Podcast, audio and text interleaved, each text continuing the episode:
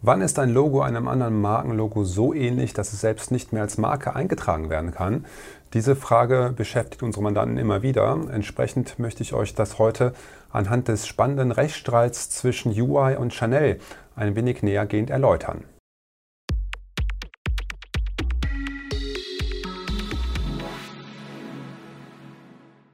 Hallo, mein Name ist Kilian Kost, ich bin Partner und Rechtsanwalt in unserer Kanzlei und hier der Experte für das Wettbewerbs- und das Markenrecht.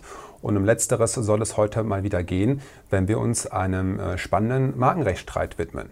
Ja, sicherlich haben einige von euch schon mitbekommen, dass zwischen den bekannten Unternehmen Chanel und UI zu einem langjährigen Markenrechtsstreit gekommen ist. Äh, und dieser Markenrechtsstreit wurde nun kürzlich durch eine Entscheidung, einem, durch ein Urteil des Europäischen Gerichts äh, beendet. Ja, um was ist es bei dem Markenrechtsstreit gegangen? Ja, Ausgangspunkt ist eine Markenanmeldung von UI und zwar schon am 26. September 2017 hat man dort ein Bildlogo, eine Bildmarke beim EU-IPO, also dem Europäischen Markenamt, angemeldet, äh, unter anderem per Computer-Hardware.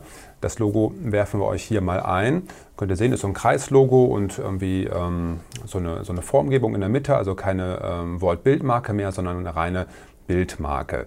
Ähm, die Markenanmeldung wurde entsprechend vom äh, EU-IPO bearbeitet, wurde dann veröffentlicht im dortigen Register und entsprechend fing dann die dreimonatige Widerspruchsfrist an zu laufen.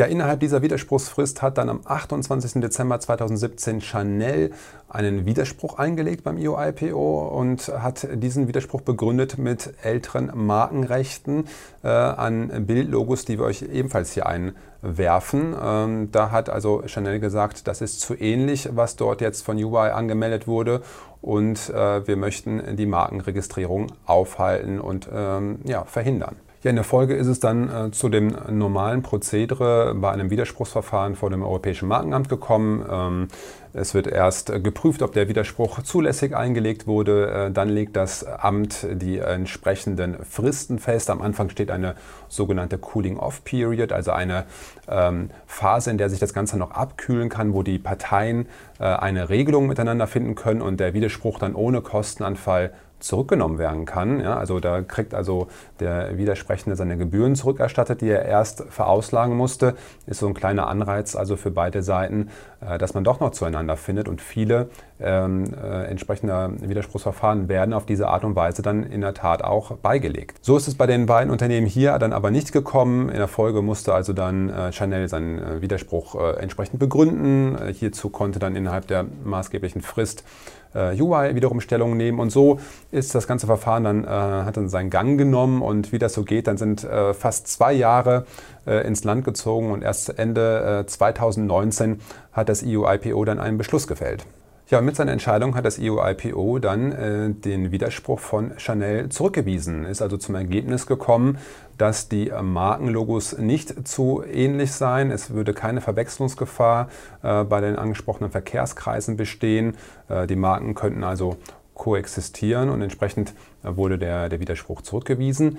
Äh, gegen diese Entscheidung hat sich dann Chanel wiederum ähm, zur Wehr setzen wollen, hat Rechtsmittel dagegen eingelegt, nämlich eine Klage zum Europäischen Gericht. Ja, und so hat sich dann eben das äh, Europäische Gericht äh, mit der spannenden Rechtsfrage zu befassen gehabt, ob hier eine zu große Ähnlichkeit, eine Verwechslungsgefahr zwischen den Marken bestünde.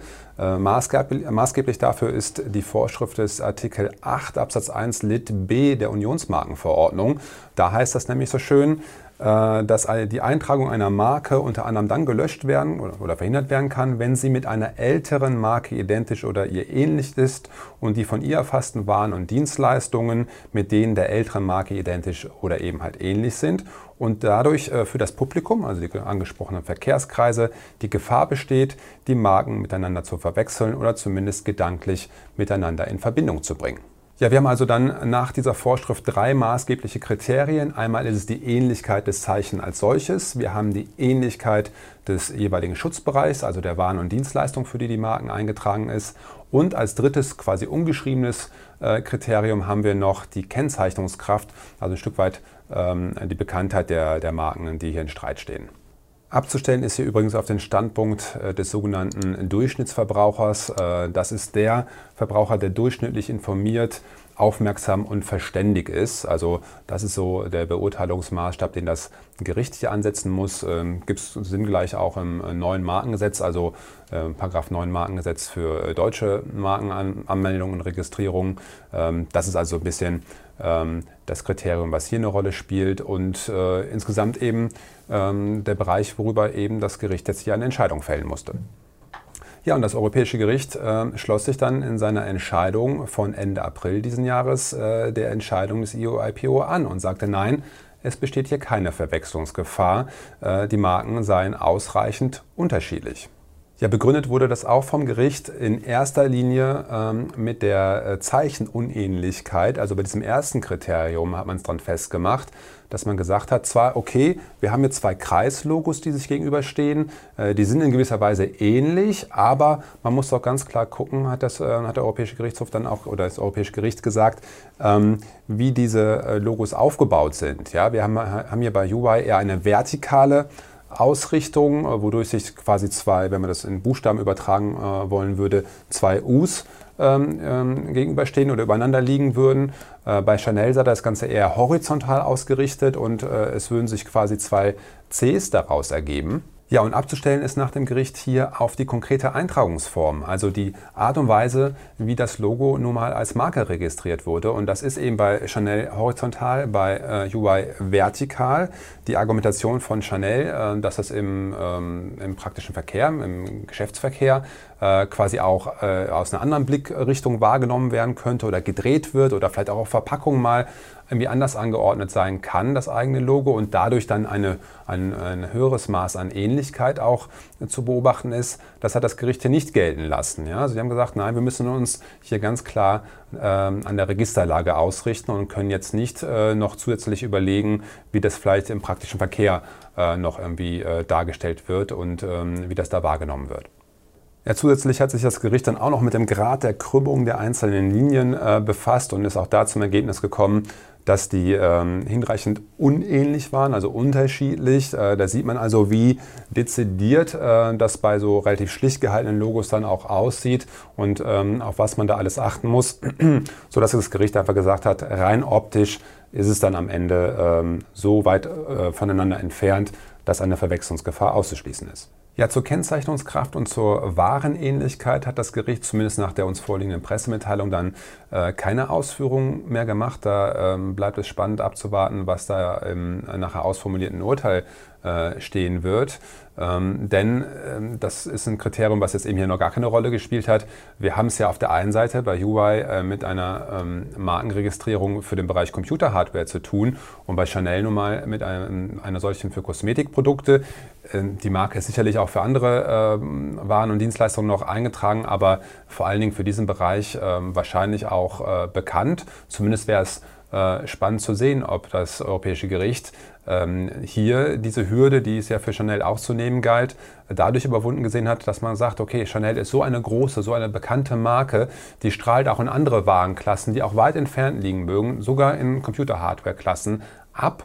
Und ähm, dass man dann wirklich es anhand der, der Zeichenunähnlichkeit oder eben halt Ähnlichkeit ähm, beurteilen musste, aber eben über die wahren Unähnlichkeit, die ganz offensichtlich ja eigentlich hier vorliegt, ähm, durchaus hinweggekommen wäre. Also das ist noch ein Aspekt, ähm, auf, äh, ja, auf, wo ich spannend nochmal hingucken werde und äh, ja, wo man einfach äh, schauen kann, wie ähm, das Gericht das Ganze hier einordnet und welchen Stellenwert es der Chanel-Marke ähm, zubilligt.